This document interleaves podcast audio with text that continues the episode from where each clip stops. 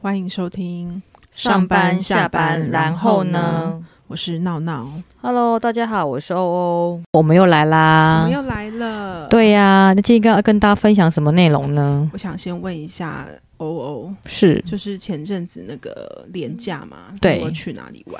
有去了溪头看萤火虫，这么特别的行程，而且呢是第一次这辈子已经活到不知道几岁 了，终于看到萤火 虫，第一次看了萤火虫，从来没看过萤火虫。这么惊人，因为我一是带小孩去吗？，对，因为我一直以为萤火虫就是一只会飞的蟑螂在发光，我一直以为，一直以哎、你为，其实跟我很像，我我没有看过萤火虫之前，我也很怕，对，因为我觉得它就是一只很吵的昆虫，我一直以为。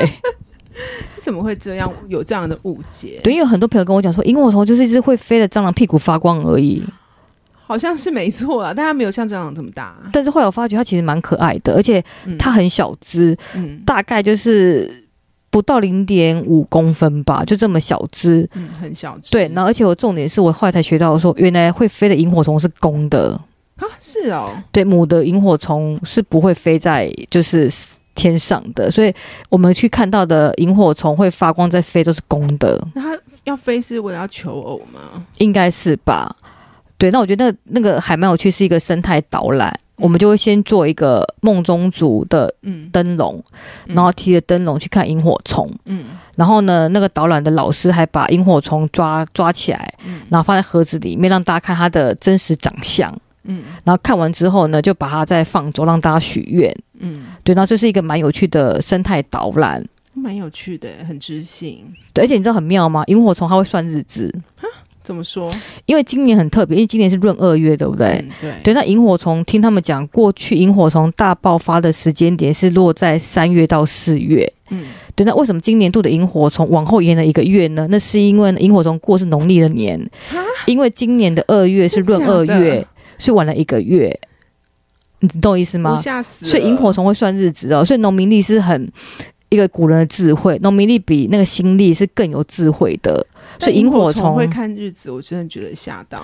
对，所以如果明年大家想看萤火虫的话，因为明年没有闰二月嘛，所以大家记得要看萤火虫。明年是三月份到四月份，那因为今年就是闰二月，所以是四月下旬到五月份会有萤火虫啊所现在以有这很特种别事情吧？很特别。我现在还知对，道所以萤火虫很聪明，它会看日子，会看农民历。太惊人了，对我没所以想到啊跟大家分享，我觉得是一个蛮有趣。然后看萤火虫的话，要注意，如果大家带手电筒的话，要记得包红纸，啊为什么？因为呢，萤火虫怕光，所以嗯包红纸它可以接受，它就不会被影响到。哦然后今年度萤火虫大爆发，所以我看到了大概有四五百只萤火虫吧，啊这么多，真的蛮美。但是拍照拍不起来，因为怕闪光灯，嗯所以就没有拍照，就在脑中有蛮好的一个回忆跟记忆。嗯，感觉应该蛮浪漫的。就我觉得有趣啊，就是第一次尝试看萤火虫，有没有很 逊？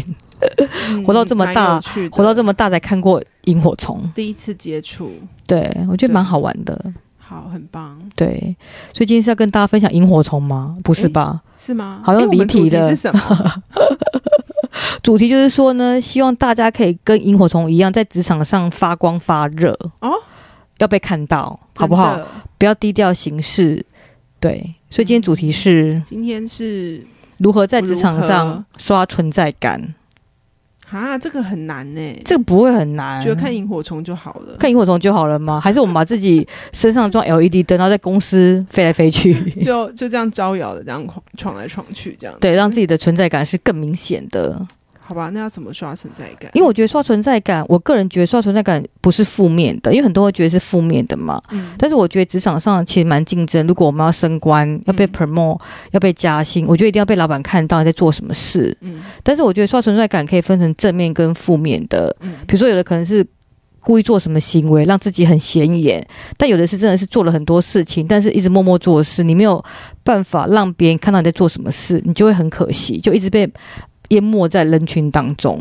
真的，我说到那个刷存在感，我真的蛮多故事可以分享。真的，来一点，来一点，就是譬如说，有一些很疯狂的同事，他们就是很想要被别人知道他在做事，对对，然后他们就可能很喜欢，就是很小的事情也要一直写 email 告诉别人说你应该要怎样怎样，或是说我哦刚刚做了什么什么什么哟，对，哦，而且他会到处 CC 一堆人，对这个我就是比较偏负面的一种对，行为，就譬如说他可能小事要把它放大。对，但这个这个东西，我觉得蛮平常，也可以被理解的啦。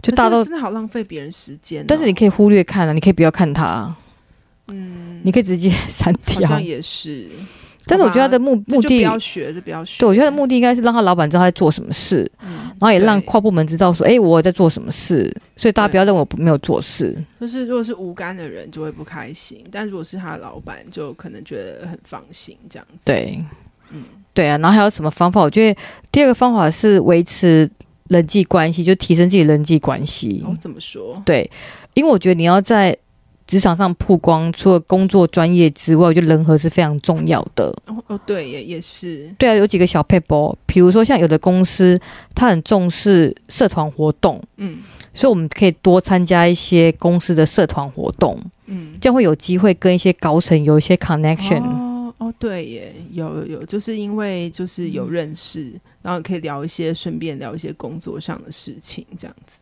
对啊，然后或者是呢团购。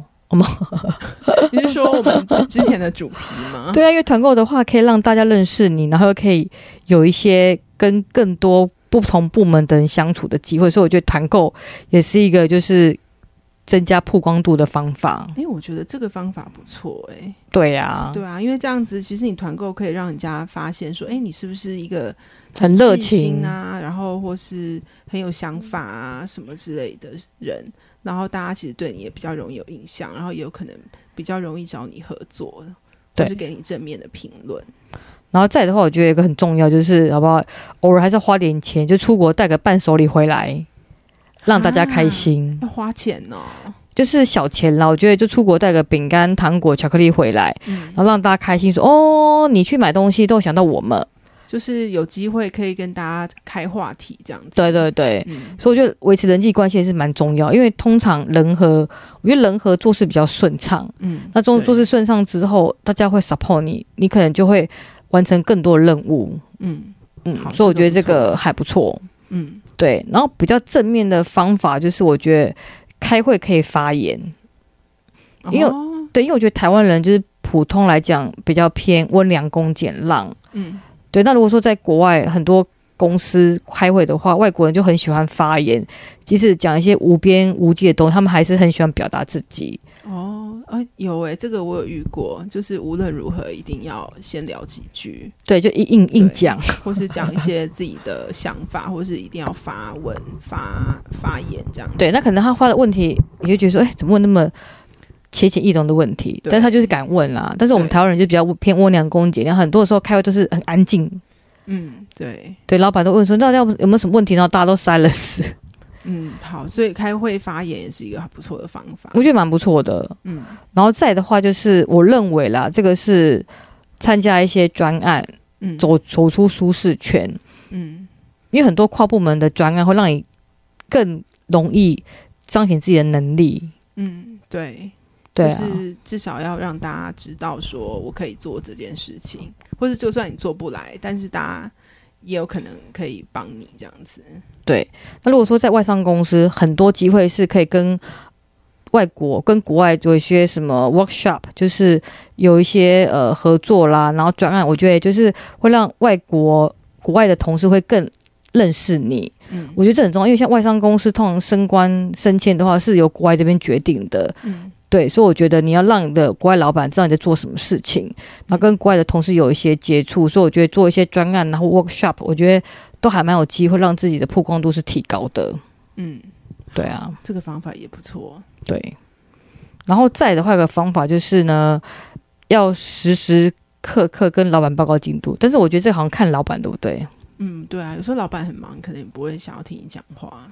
对，可是你不觉得老板很奇怪？就是你不跟他讲，他觉得说你到底在做什么事，我都不知道。对，再讲太多，他觉得说，哎、你不用不用什么事跟我讲，你自己决定就好了。嗯，所以对人很难拿我觉得你捏。可能要先抓清楚老板的喜好，嗯，嗯，对。但我觉得有就是最重要是要跟老板保持良好的关系，所以要怎么样偷偷塞礼物给他， 可以吗？可以贿赂老板 吗？然后一直找他去吃饭，老然板后可能没空哎、然后或者我们之前聊过，就是薪水小偷，我们大家可以听前几集薪水小偷跟老板在一楼抽烟，我觉得那好像是我们最受欢迎的一集， 没有，应该是我们自己最常聊到的一集。我觉得对那啊集好经典哦，大家一定要去有收听空一有空的下话，一定可以再回听一下嗯，啊如何对当个薪水小偷。真的对啊，所以就是我们把它分成比较负面，就是小事也要发 email 嘛，对不对？然后会嗯对维持人际关系，然后跟正面这一块。嗯那你觉得还有没有什么方法是可以让自己的曝光度跟存在感是更明显的？嗯有什么方法哦？对啊，就在你职场这么多年的经验，你觉得有什么方法是哎，诶你可以让自己更被看到，就像萤火虫一样更被看到你的光芒？是不是要穿亮一点的衣服？好像也是，就每天啊打扮的花枝造招成一个展话题。 对，我觉得就是还是要那个啦，与人为善，嗯，就是刚嗯刚欧欧讲的，我觉得就是还是就是我觉得职场就是再怎么样不想去上班，但是我觉得人际关系还是要维持一下，对。对，然后不要像有些同事。啊不要再讲啊不要再讲怕怕对被怕被同事听到，对，那我可以对再分享自己的经验，就是我觉得有个方法，算是走走出舒适圈的一个方法，就是 on 比较困难的专案跟客人。像我嗯通常都会 on 一些比较困难的大客户，就是一些指标性的客户。然后公司每次有一些提案，就是说，哎，你去跟某某客户提一下，嗯，对，然后我就是会被迫要去做最新的事情，然后去跟客户做，就是做最新的报告什么之类的。所以我觉得去 on 一个比较难度比较高的客户也是一个挑战，嗯因为很多人会怕说啊怎么办，我的能力不足等等的。但是我觉得要勇于挑战自己，就是 on 一些比较难的客户跟比较大的专案，嗯我就可以训练自己的能力这样子。我觉得专案这个真的不错，就是有时候就算没有，你也可以自己想办法。是一个就专案是出来设计吗一个？专案，对，但我觉真的得哦这也要看、嗯啊。哼，其实我觉得，嗯，对，有些有些专案真的是自己想出来的，但是可能刚开始大家都觉得好像不太行，但是当你做成功之后，大家都会记得你。对啊，所以我觉得这个就是我觉得蛮需要的啦，因为我觉得职场上竞争是很多的嘛。那如果多一点曝光度的话，会多一点被 promote 的机会。嗯，对，所以也希望没错大家呢在职场当中呢，可以多多刷存在感，让自己的存在价值是更高的。嗯，没错。我觉得刷存在感，存刷，哎、我们是不是要重录了？对对对因为我一直讲不出来这句 话，刷剪存在掉 剪到，刷存在感是真的蛮重要的，但是对啊要好好的刷，对，没不错要，刷到让别人反感。嗯。嗯，对啊我觉得这是一门艺术啦。真的好啊，那我们就请大家跟我们分享说，诶你们如何在职场上刷存在感，那如何增加自己被 promote 的机会？嗯，好，我们欢迎大家来信。留言，谢谢。好，那好我们就到这边好，喽，拜，拜拜。拜。